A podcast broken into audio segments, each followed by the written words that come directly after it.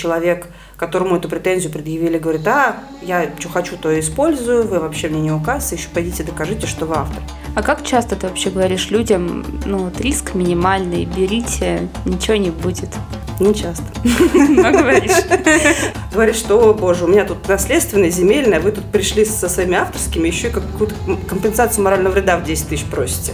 Я столько не даю, одна судья мне сказала, я столько не даю даже по трудовым спорам. Я загрузилась. Да ладно, не парься. Все нарушают, это данность. Всем привет! Это подкаст «Цифровое средневековье», который делают сотрудники Центра защиты прав СМИ. Меня зовут Анна Кумицкая, и сегодняшний выпуск посвящен авторскому праву. Но для начала два объявления. Во-первых, сегодня не будет моего сведущего Романа Желудя, вы не услышите его. Но зато вторая новость. Вместе со мной сегодня в студии барабанная дробь. Старший юрист Центра защиты прав СМИ Светлана Кузеванова. Света, привет. Привет, Аня. Как твои дела? Прекрасно. Лучше всех.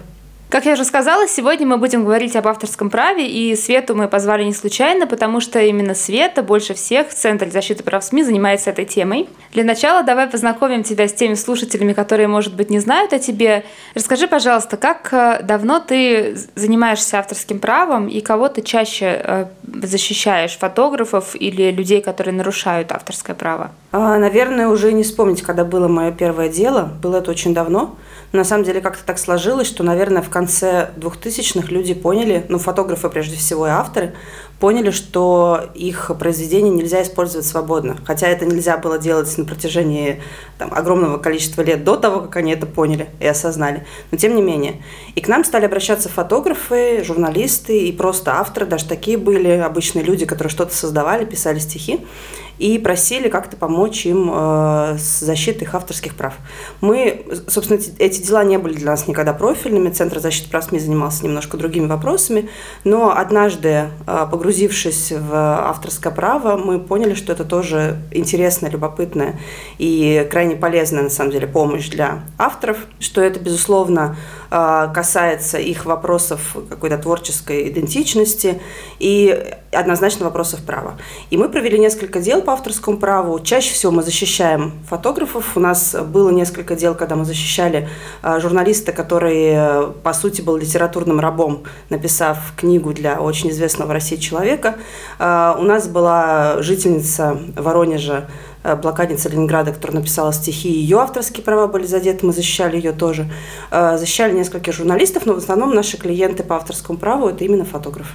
Это связано с чем? С тем, что фотографии часто воруют или с тем, что пока люди понимают, что фотографии можно защищать, а остальное не очень? А, тут, как мне кажется, два направления. Э, с одной стороны, люди э, чаще действительно используют чужие фотографии, потому что это проще, и это чаще требуется. Если, например, нужно проиллюстрировать какой-то текст, то человек идет в интернет и ищет просто фотографию, которая была бы ему э, по душе или подходила там по контексту. Это первый мотив, почему используют именно чаще фотографии, соответственно, чаще нарушения именно в этой сфере происходят. А второе, как мне кажется, не все объекты такие очевидные для защиты. Если с фотографией все понятно, какая бы фотография ни была, то это однозначно объект авторского права. То, например, если мы говорим о журналистских текстах, то далеко не любой текст э, будет объектом, и, следовательно, его можно будет защищать. Например, новости не защищаются. А как ты сама относишься к авторскому праву? Есть ли у тебя права на фотографию, которая у тебя на обложке в Фейсбуке стоит? А, а я не помню, что стоит у меня на обложке в Фейсбуке. Поэтому... Обезьянка.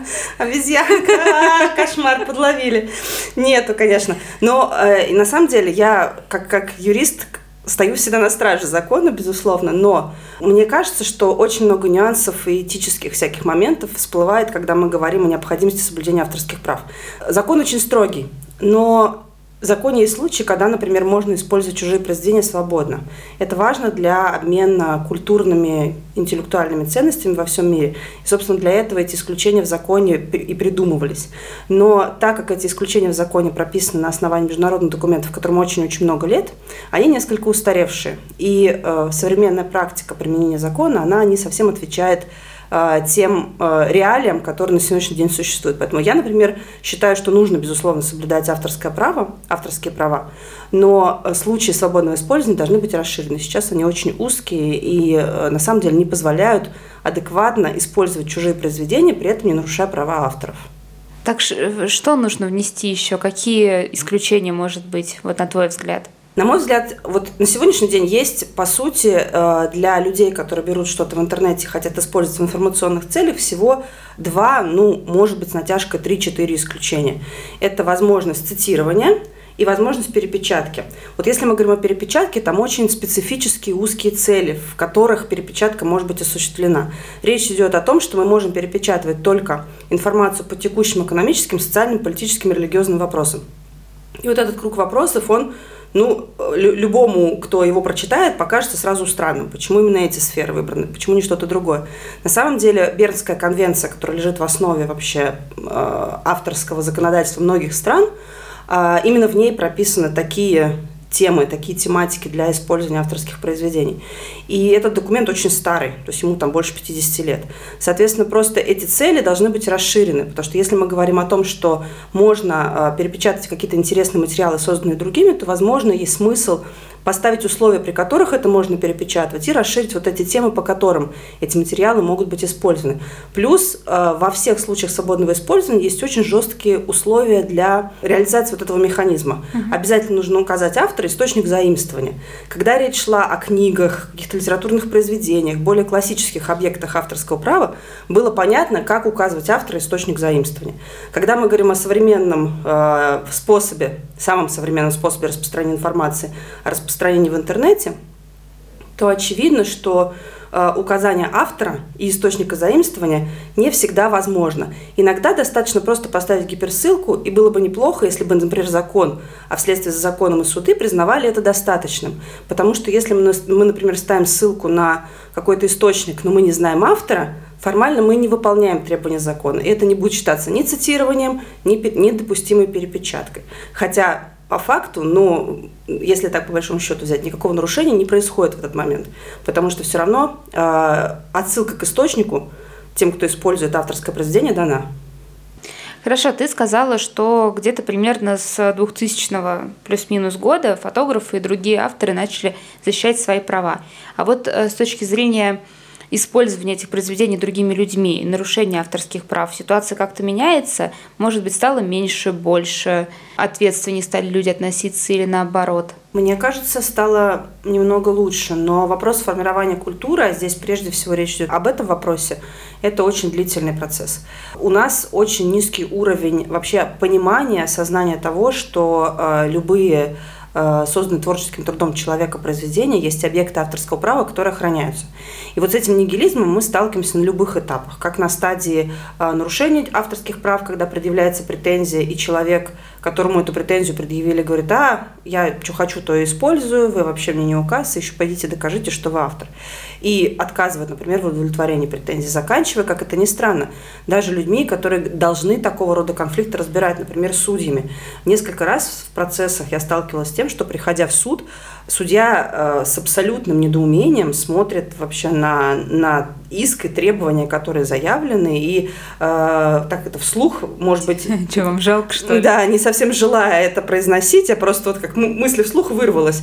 Говорит, что, боже, у меня тут наследственное, земельное, вы тут пришли со своими авторскими, еще и какую-то компенсацию морального вреда в 10 тысяч просите. Я столько не даю, одна судья мне сказала, я столько не даю даже по трудовым спорам. И это говорит об общей культуре, вообще понимании того, как относиться к этому. Э, и судьи, и нарушители, другие правоприменители, они искренне считают, что что такое фотография? Нажал на кнопочку и всего делов как бы не такой уж сложный процесс. И тебе что, жалко, что мы возьмем твою фотографию? В, в чем тут как бы э, соль конфликта, в чем предмет спора? И это как раз про осознанность и понимание того, что люди, которые вложили что-то, свой труд, образование, деньги в то, чтобы купить эту технику, время, возможно, какой-то свой творческий взгляд, подход, они заслуживают того, чтобы к этому относились уважительно. Это очень долгий процесс, пока люди поймут, что это так. И тут как раз на помощь приходит жесткий способ. огромное количество исков, когда люди вынуждены за допускаемые ими нарушения платить компенсации, компенсацию за нарушение авторских прав, компенсацию морального вреда. И это, конечно, оказывает, безусловно, определенные эффект и значение на то, чтобы в будущем э, подобные э, кейсы не повторялись. Плюс есть известные всем блогеры и публичные фотографы, известные личности медийные, которые, конечно, внесли свою ну, приличную лепту в то, чтобы э, понимание того, что трогать чужое нельзя, стало более очевидным. Ну, наверное, мне кажется, самый известный это Илья Варламов, который получил как свою порцию признания, так и порцию хейта за то, что он активно так защищает авторские права. Поэтому э, именно благодаря тому, что набрался определенный поток судебных дел, судебных историй, про которых медийно рассказывали, которые публично освещали, и э, из которых люди стали узнавать, что просто так в интернете чего-то там брать нельзя, конечно, ситуация стала меняться. Но тем не менее, все равно огромное количество заблуждений и мифов вокруг авторского права существует до сих пор. Но мы поговорим об этом. То есть получается, что Варламов, э, ему может сказать спасибо. Вот ты бы сказала спасибо. Ну, фотографы точно могут сказать спасибо. Я, наверное, тоже.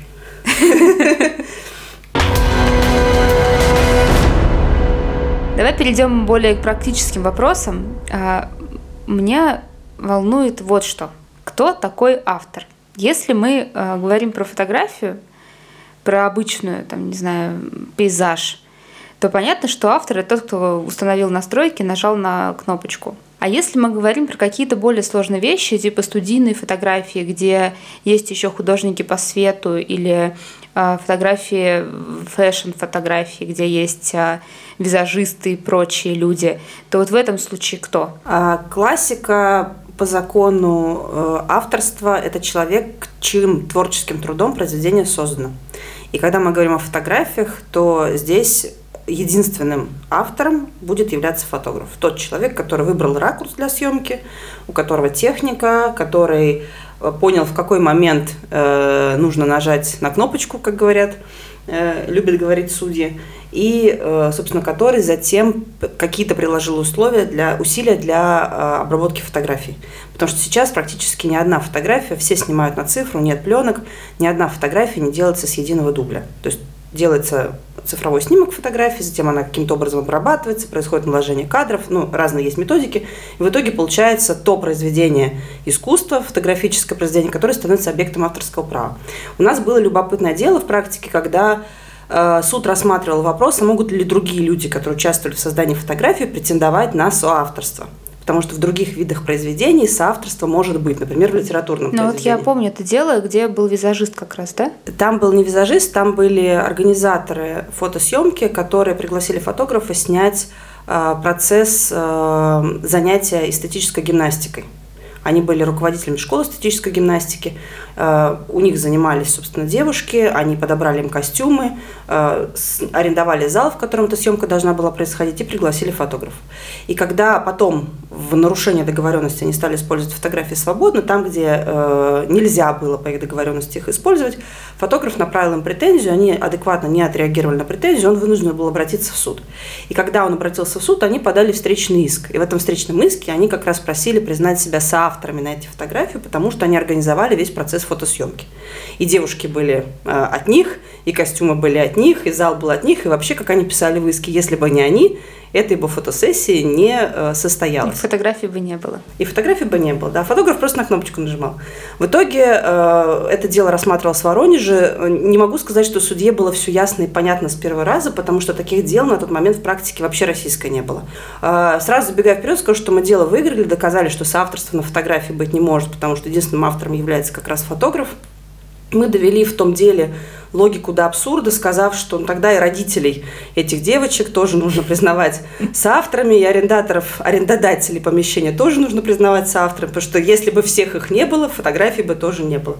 И суд, собственно, стал э, на нашу сторону, согласился с нашей позицией, и дело мы выиграли. Но самое парадоксальное, что потом я все-таки раскопала э, в судебной российской практике одно дело, где э, визажист, и стилист, по-моему, вместе были признаны с, автором, э, с авторами фотографии в большом фотографическом проекте, таком сложном, где как раз собирался целый образ, и фотограф был лишь э, часть всей команды, которая делала этот проект.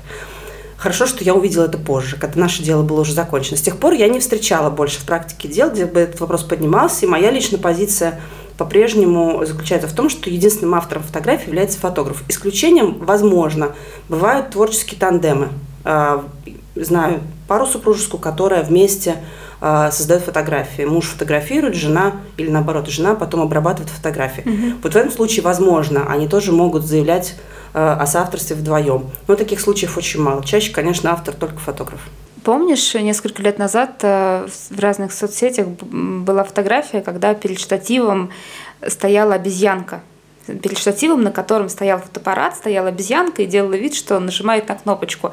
Вот в этом случае понятно, что обезьянка не может быть, она не, не может быть автором, только человек. Так же, да? Да.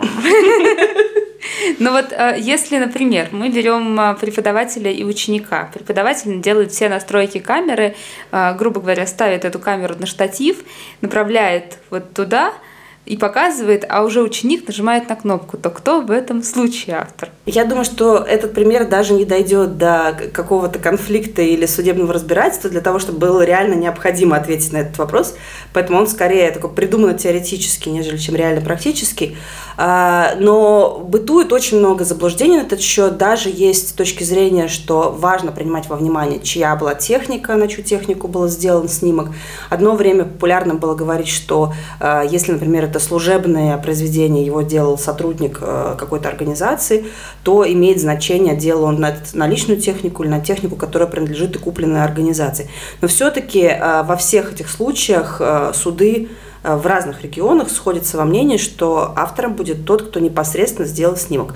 Вот в, в, в кейсе, который в, ты предлагаешь, когда по сути, оба участвуют в, именно в творческом компоненте, по идее, в суде бы рассматривалось, творческом процессе, точнее, в суде бы рассматривалось, какой компонент – кому принадлежит и какова его э, именно творческая составляющая этого компонента.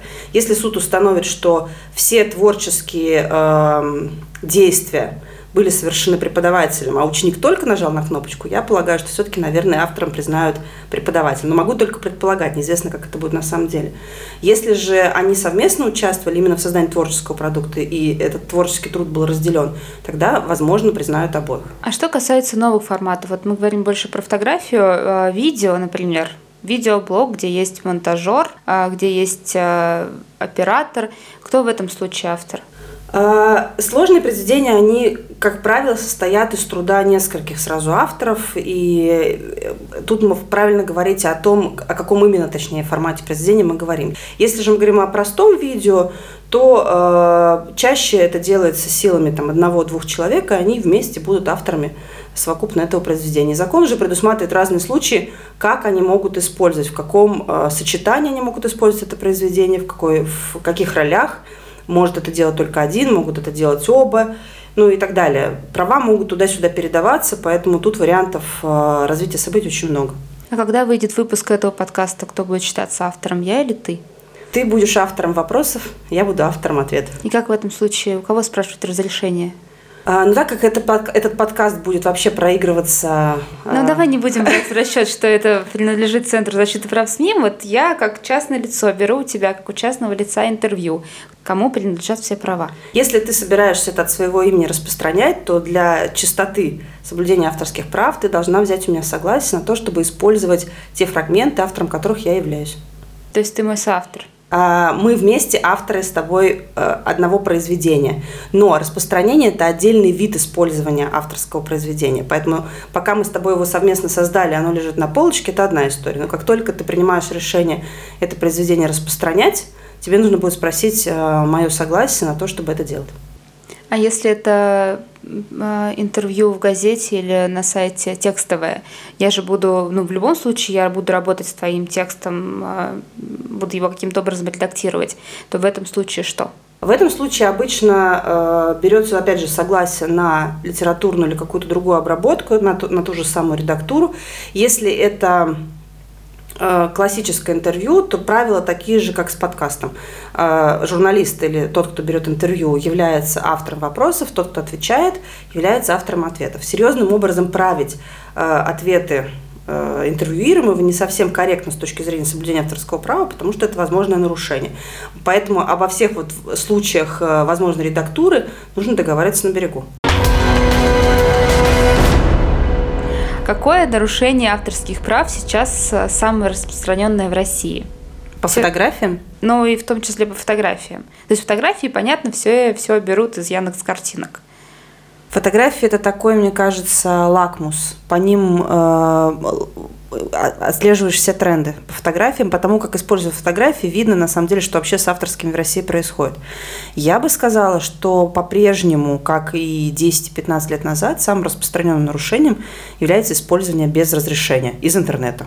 А, есть э, самый невероятный миф, который по сих пор живучий и будет жить еще, мне кажется, очень много лет, и, возможно, даже десятилетий, о том, что в интернете все свободно про бесплатное я вообще уже молчу. Но все свободно, все доступно и все общее. И когда мы приходим в суд, чаще всего мы от нарушителей как раз и слышим такие тезисы, что я взял в Гугле, я взял в Яндексе, а, я взял э, где-то в интернете, в Википедии. В социальной сети. Я взял на аватарке у моего героя. Это же его фотография, значит, я могу. Да, и к этому добавляется еще один миф о том, что э, если автор э, не указал свое имя и каким-то образом не сообщил, что это мое и не трогать, то это можно трогать. Вот с этим, как бы, наверное, э, чаще всего мы и сталкиваемся. Давай вернемся к истории про соцсети. Я знаю, что очень многие берут фотографии с аватарок людей, про которых пишут. И вот я понимаю, что нужно обязательно спрашивать разрешение у автора, или же достаточно разрешения того человека, который изображен? Нет, конечно, разрешения изображенного недостаточно, если только это не случай с селфи. У меня есть потрясающая история на этот счет. А, есть еще один миф, заблуждение о том, что если мы берем фотографии из каких-то официальных аккаунтов, например, государственных структур или сайтов органов власти, или там э, с аккаунта губернатора или какого-то другого публичного человека, то там действуют какие-то особенные иные правила, те, которые прописаны ну, конечно, в законе. все же можно брать. Ну, нет, конечно, нельзя ничего брать. И дальше происходит такой, э, может быть, очень запутанный механизм много, многократных, многочисленных нарушений. Э, в чем, собственно, суть истории? В одном из регионов э, аккаунт губернатора содержал фотографию, которая была фотография губернатора, которая была добавлена в этот аккаунт э, совершенно стихийным способом, никто не спрашивал согласия у реального автора.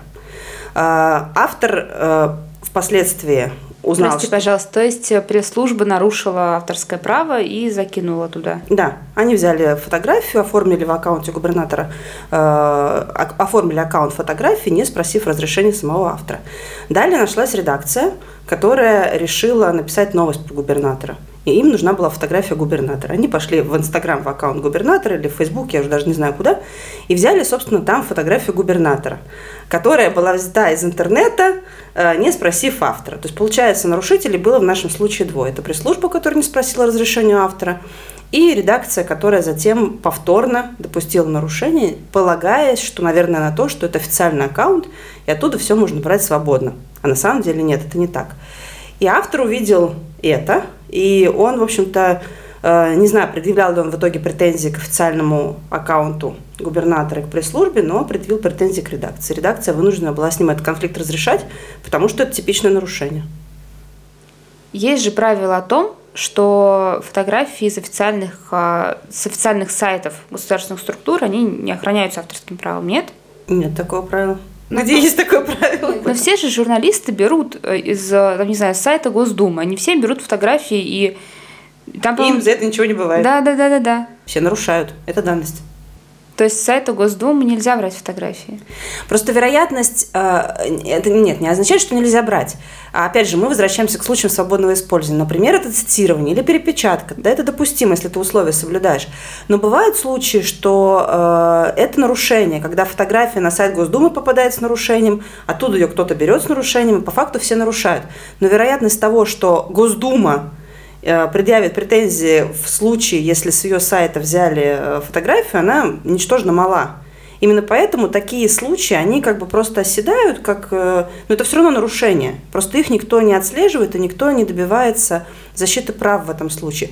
Плюс, опять же, например, есть история с использованием или с размещением материалов на сайте органов власти под лицензией Creative Commons, если ты слышала такое, я думаю большинство сайтов э, различных администраций разных регионов, сайт Кремля, предположим, они распространяют информацию по лицензии Creative Commons. Эта лицензия означает, что любой, кто использует информацию, это международная лицензия, такая практика, принятая во всем мире, любой, кто использует материалы с сайта, который э, к этой лицензии присоединился, может э, использовать их свободно. Там есть различные виды лицензий, э, в каких-то случаях запрещено коммерческое использование, только там информационное, в каких-то нужно указывать авторов, в каких-то нет и так далее.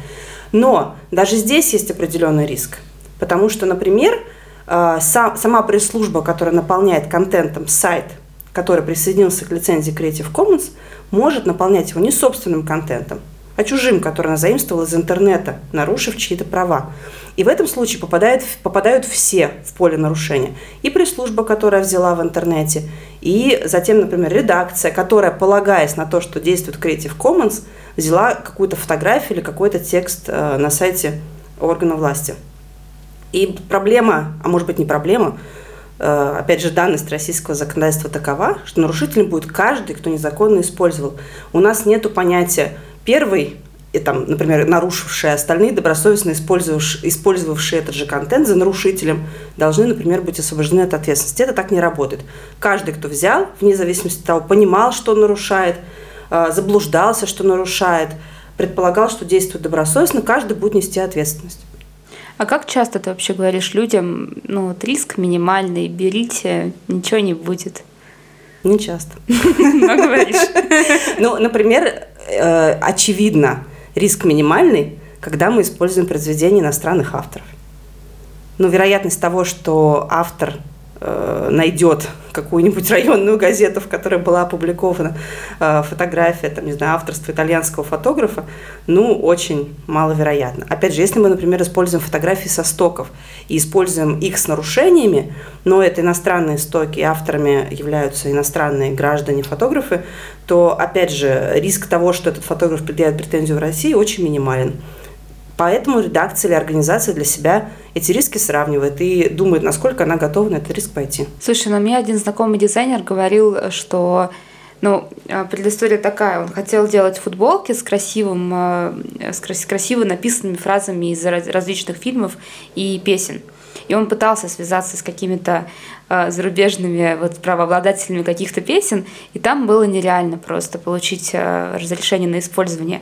То есть, по сути, в этом случае риск он минимальный, что они увидят эти футболки и подадут в суд. Вопрос любопытствующий. Он стал выпускать эти футболки? Нет. То есть он посчитал, что его риски высокие, и это будет возможным нарушением авторских да, прав. Да, да. Сложно предугадать. Тут как бы понятно, что каждый риск берет на себя, но в случае с э, иностранными авторами риск действительно ниже. Э, другой еще вопрос, что есть российское авторское общество, которое в определенных случаях может защищать в том числе интересы иностранных авторов mm. и выступать э, с претензиями, да, с какими-то к, к нарушителям в России. Но опять же, это все очень ситуативно происходит, поэтому, собственно, даже если бы он взял фразы из российских фильмов, или фотографии российских авторов, опять же, не факт, что ему бы прилетела претензия, потому что, как я уже говорила, далеко не все случаи нарушений фиксируются, отслеживаются и подаются претензии. Вот э, ты уже упомянула РАО, и я знаю, что появляются и другие конторы, которые защищают авторские права фотографов, э, музыкантов. Вот э, с, в связи с их появлением авторских споров стало больше – стало опаснее брать э, Появилось очень много так называемых посредников, организаций, которые на коммерческой основе предлагают услуги фотографам по защите их прав. Почему фотографам это удобно? Потому что ты заключаешь договор с этой организацией, ты забываешь про то, что все тырят у тебя там или используют незаконно твой контент. И тебе капают денежки. А тебе капают денежки, да. Поэтому фотографы охотно на это идут. Э, эти организации согласовывают с фотографами те случаи незаконного использования их произведений, которые они обнаруживают в интернете, а затем запускают механизм претензионный, когда они направляют по, по кругу просто верно всем претензий а, нарушителям, и дальше либо собирают деньги с нарушителей в виде компенсаций досудебных, либо, если нарушитель не готов платить досудебно, они идут в суд и, как правило, выигрывают эти процессы, потому что э, чаще всего в работу берутся классические такие вот стопроцентные случаи нарушений, по которым вариантов проиграть практически нет. Таких организаций много, я так правильно понимаю. Есть известные уже в России, э, ну, я бы сказала, наверное, их две точно известны, три, возможно, даже. И сейчас появляются даже некоторые персональные игроки на этом рынке, э, зарегистрированы как индивидуальные предприниматели. Это юристы, которые просто вот в таком очень э, большом масштабе оказывают такие услуги фотографам по всей стране. А, мы даже знаем случаи, когда э, от одной организации несколько редакций, воронежских в том числе, получили однотипные претензии о незаконном использовании фотографий воронежских фотографов – и э, настолько в большом количестве эти претензии некоторым редакциям были поданы, что редакции пришлось очень серьезным образом пересматривать свою политику по использованию произведений, начиная с очень давних лет. В чем тут специфика? А, к сожалению, когда фотография размещена в интернете, она бесконечно используется, потому что она всегда по поиску может быть найдена, есть архив, который всегда доступен, а по искам о нарушении э, исключительного права на использование произведений авторских есть срок давности. Он составляет три года с момента, когда было использовано. Но вот в случае, если, например, фотография опубликована в газете, проходит три года, и спустя три года ты уже не можешь подать иск, защитить свои авторские права. То в случае с интернетом по сути, у тебя этот срок бесконечно продляется все время. Длящееся правонарушение. Ну, что-то типа того, да. И поэтому э, даже если у тебя там, не знаю, в 2010 году была размещена какая-то фотография, э, ты, по сути, подпадаешь под риск получения претензий или иска в суд. Я загрузилась. Я пошла чистить свое все, все, что я когда-либо куда-либо публиковала, где-либо. Да ладно, не парься. Мы с тобой уже много говорили и упоминали, точнее, про случаи свободного использования. Их, правильно я понимаю, что три? Их много, но применительно к э, деятельности редакции, средств массовой информации, например, больше всего подходит три. Так-то и гораздо больше. А, цитирование, перепечатка. А... И использование объектов, находящихся в местах Э, открытых для свободного посещения. Почему все так сложно? Вот э, я, например, до сих пор не, не понимаю, что такое цитирование, в каких случаях это будет цитированием, в каких нет. И вот э, как это понять? Где ты нарушаешь, а где нет? Где есть случаи свободного использования, а где нет? Ну, во-первых, эти случаи свободного использования, как я говорила, были придуманы очень давно. И они пишутся из закона в закон на протяжении многих десятилетий. В принципе, по цитированию не все так ужасно, потому что много практики, которая бы позволяла нам понять, что есть цитирование. Есть разъяснение и толкование Верховного суда, есть решение суда по интеллектуальным вот правам. ничего не понятно про цитирование из э, постановления или что там было, толкование Верховного суда. Верховный суд считает, что цитирование – это под использование чужого произведения с целью подтверждения или опровержения мысли автора. А, когда мы говорим о текстах, мне кажется, более-менее процитирование ну, понятно. Все писали в дипломах, да, как считал. Да, мы говорим какой-то тезис, mm-hmm. потом хотим его подтвердить какой-то мыслью там, из другого источника, и мы это делаем.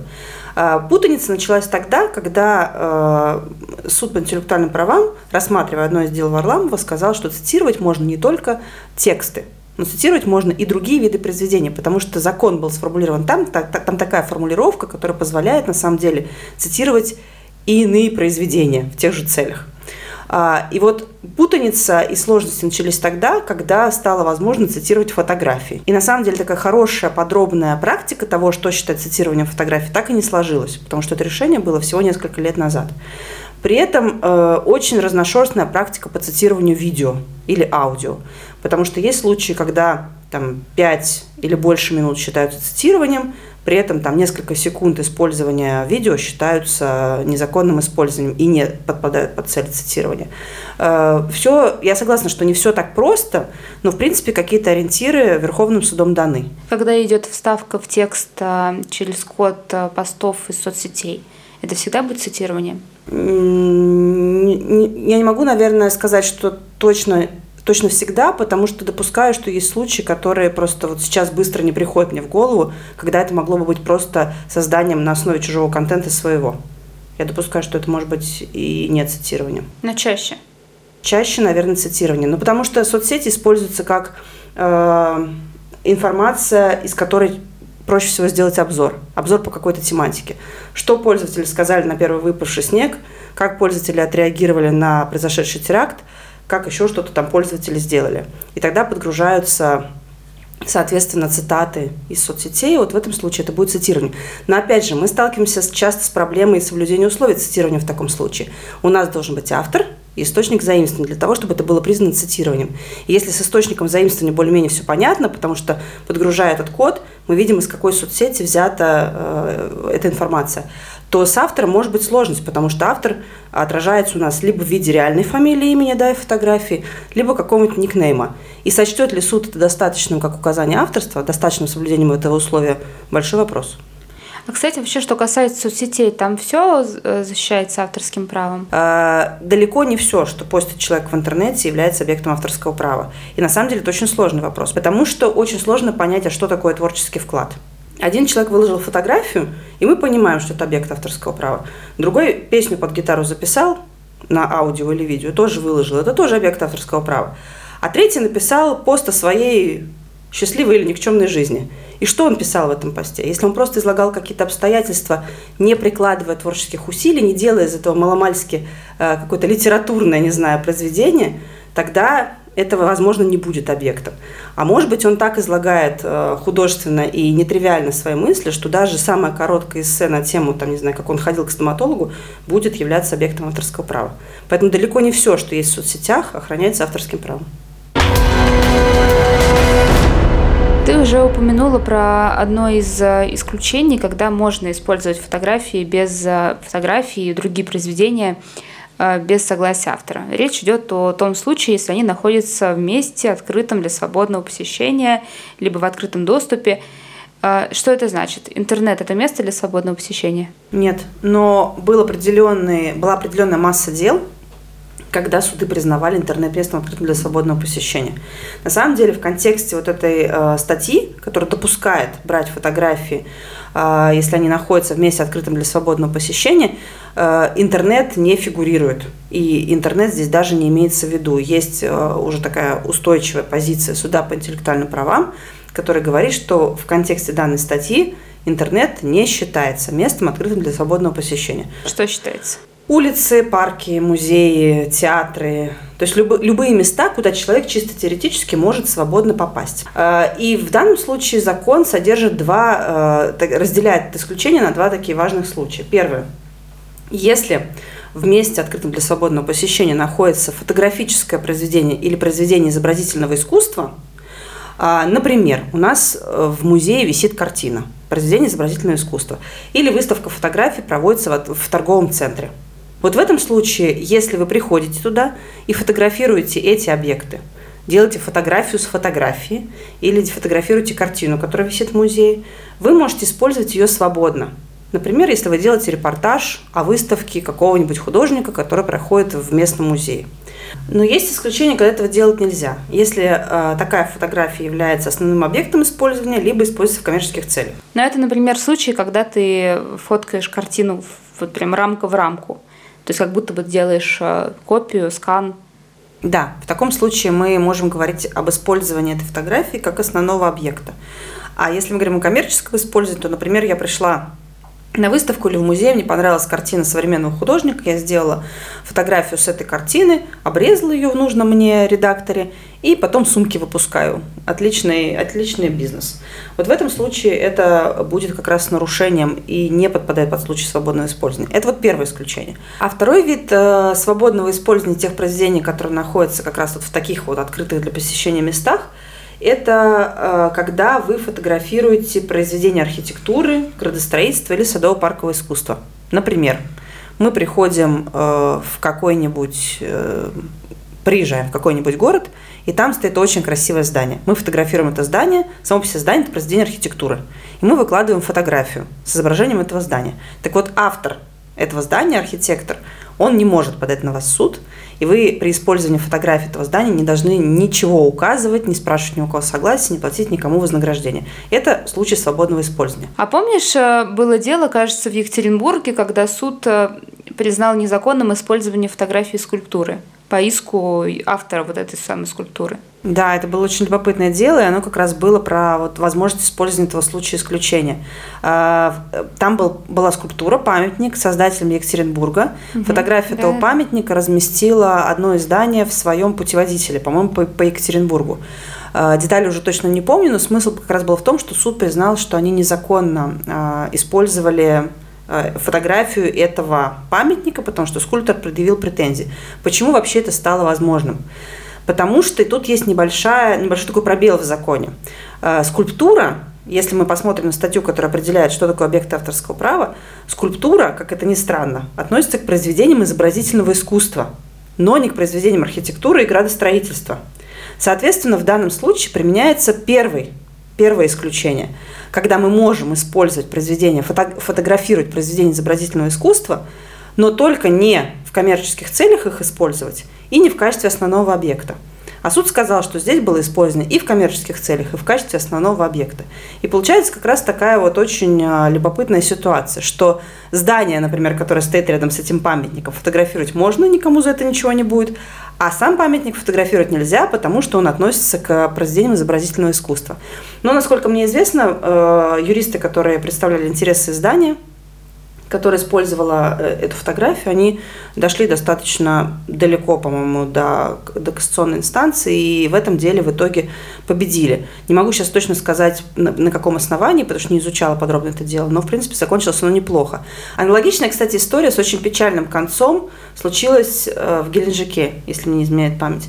Там местный предприниматель использовал э, фотографию с изображением э, памятника, который стоит на набережной Геленджика и называется «Белая невесточка». Он из этой фотографии сделал кружки, ну, использовал эту фотографию при создании сувенирной продукции кружек, брелков, и ему предъявили претензии, э, или предъявил, не помню, сколько там было истцов, в итоге был один скульптор или несколько. В общем, скульптор оказался недоволен тем, что фотография используется в коммерческих целях. И здесь как раз вот не сработало это исключение, потому что было коммерческое использование. И он заплатил очень большую сумму компенсации, порядка э, точ, точно больше двух миллионов – то есть туристам, по сути, бояться нечего, они могут вкладывать, и в этом случае не нарушается авторское право? А, нет. То есть только коммерческое использование? Только если они э, захотят не просто быть туристами, но еще и великими предпринимателями. У меня осталось буквально пару вопросов, и все они, знаешь, с такой пометкой «Вопросы лично от Анны Кумицкой». Первый вопрос, сохраняются ли авторским правом э, шаблоны, идеи. Вот, например, я э, работаю в какой-то программе, в которой есть э, шаблоны уже готовые. То есть различные дизайнеры, делая там какие-то свои произведения, выкладывают эти шаблоны, которые можно использовать по разным подпискам. Вот могу ли я их использовать законно, не спрашиваю разрешения. И, и похожий вопрос, могу ли я, например, вдохновиться каким-то шаблоном, который находится в открытом доступе, и скопировать его? Будет ли это храняться авторским правом? Абсолютно точно нужно разделить подходы про шаблоны и подходы про идеи. Начну с идей. Идеи, способы, методы решения каких-то задач – не охраняются авторским правом, в отличие, например, от некоторых других э, систем правовых других государств и законодательства. А, в нашей стране, если ты, тебе что-то очень понравилось, и ты, вдохновившись, сделала что-то похожее на свое, ты не нарушаешь права того, кто изначально придумал идею чего-нибудь. Нарушение будет только в том случае, если ты используешь э, конкретный материальный объект. Ну, например, есть сценарий нового шоу или сценарий какого-нибудь спектакля – и тебе в руки попал этот сценарий. Вот если ты, вдохновившись идеей, про что этот спектакль, сделаешь что-то похожее, это, скорее всего, не будет нарушением авторского права. Но если ты используешь даже фрагментарно сценарий или персонажей, которые какие-то очень авторские, творческие, запоминающиеся, которые сами по себе являются тоже отдельным объектом авторского права, вот в этом случае ты, скорее всего, закон нарушишь. Поэтому с идеями идеи э, не охраняются, заимствовать можно, вдохновляться можно, насмотренность тренировать свою тоже нужно. Но если мы говорим про шаблоны, то это вполне себе конкретный продукт, который создан э, человеком творческой профессии, потому что в этом продукте есть э, расположение определенной деталей, есть цвет, есть форма, есть э, сочетание там, стилей, не знаю, шрифтов и еще чего-нибудь. Поэтому если ты используешь конкретную картинку – для того, чтобы там еще что-то свое наложить и из этого получить как какой-то объект авторского права, то ты используешь э, чужие объекты. Другой вопрос, что программы, в которых ты работаешь, чаще всего предоставляют эти шаблоны по какой-нибудь лицензии. Либо совсем бесплатно, либо за деньги. Поэтому, когда ты платишь деньги, либо, либо используешь их бесплатно, ты, по сути, э, пользуешься ими с согласия автора или правообладателя. Это просто так устроен эти сервисы. На это нужно смотреть обязательно соглашение, как в любом стоке. Да, нужно изучить правила, потому что это вопрос твоей безопасности. Если э, ты, например, э, должен, не знаю, есть преплатная версия программы, а есть какая-нибудь, которую ты загрузила с торрента и ты используешь их. Вот ту, ту программу, которую ты взяла не совсем легально, э, ты, конечно же, нарушаешь авторские права, потому что ты, например, не платишь деньги за использование конкретных конкретного тарифа, который тебе дает там 20 шаблонов э, на все случаи жизни. И если ты пользуешься стоками, то э, нужно посмотреть, они бывают очень разные, на разных условиях, под разными лицензиями предоставляют тебе э, объекты, которые ты можешь использовать, там фотографии, шаблоны, тексты и так далее. Поэтому нужно эти правила всегда внимательно изучать. Ну, мы об этом э, готовим уже материал раскроем вам небольшую тайну. Не знаю, выйдет ли он раньше подкаста или позже подкаста. И в нем вы сможете очень подробно все узнать о том, как работать со стоками, какие бывают лицензии и прочее, прочее, прочее. А на этом наш подкаст, наверное, стоит э, закончить. Свет, может быть, что-то есть, что хочешь сказать людям об авторском праве, о чем я не спросила?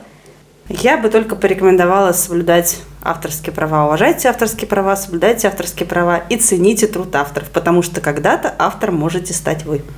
Очень-очень позитивно. А это был подкаст «Цифровое средневековье». С нами была Светлана Кузеванова, старший юрист Центра защиты прав СМИ.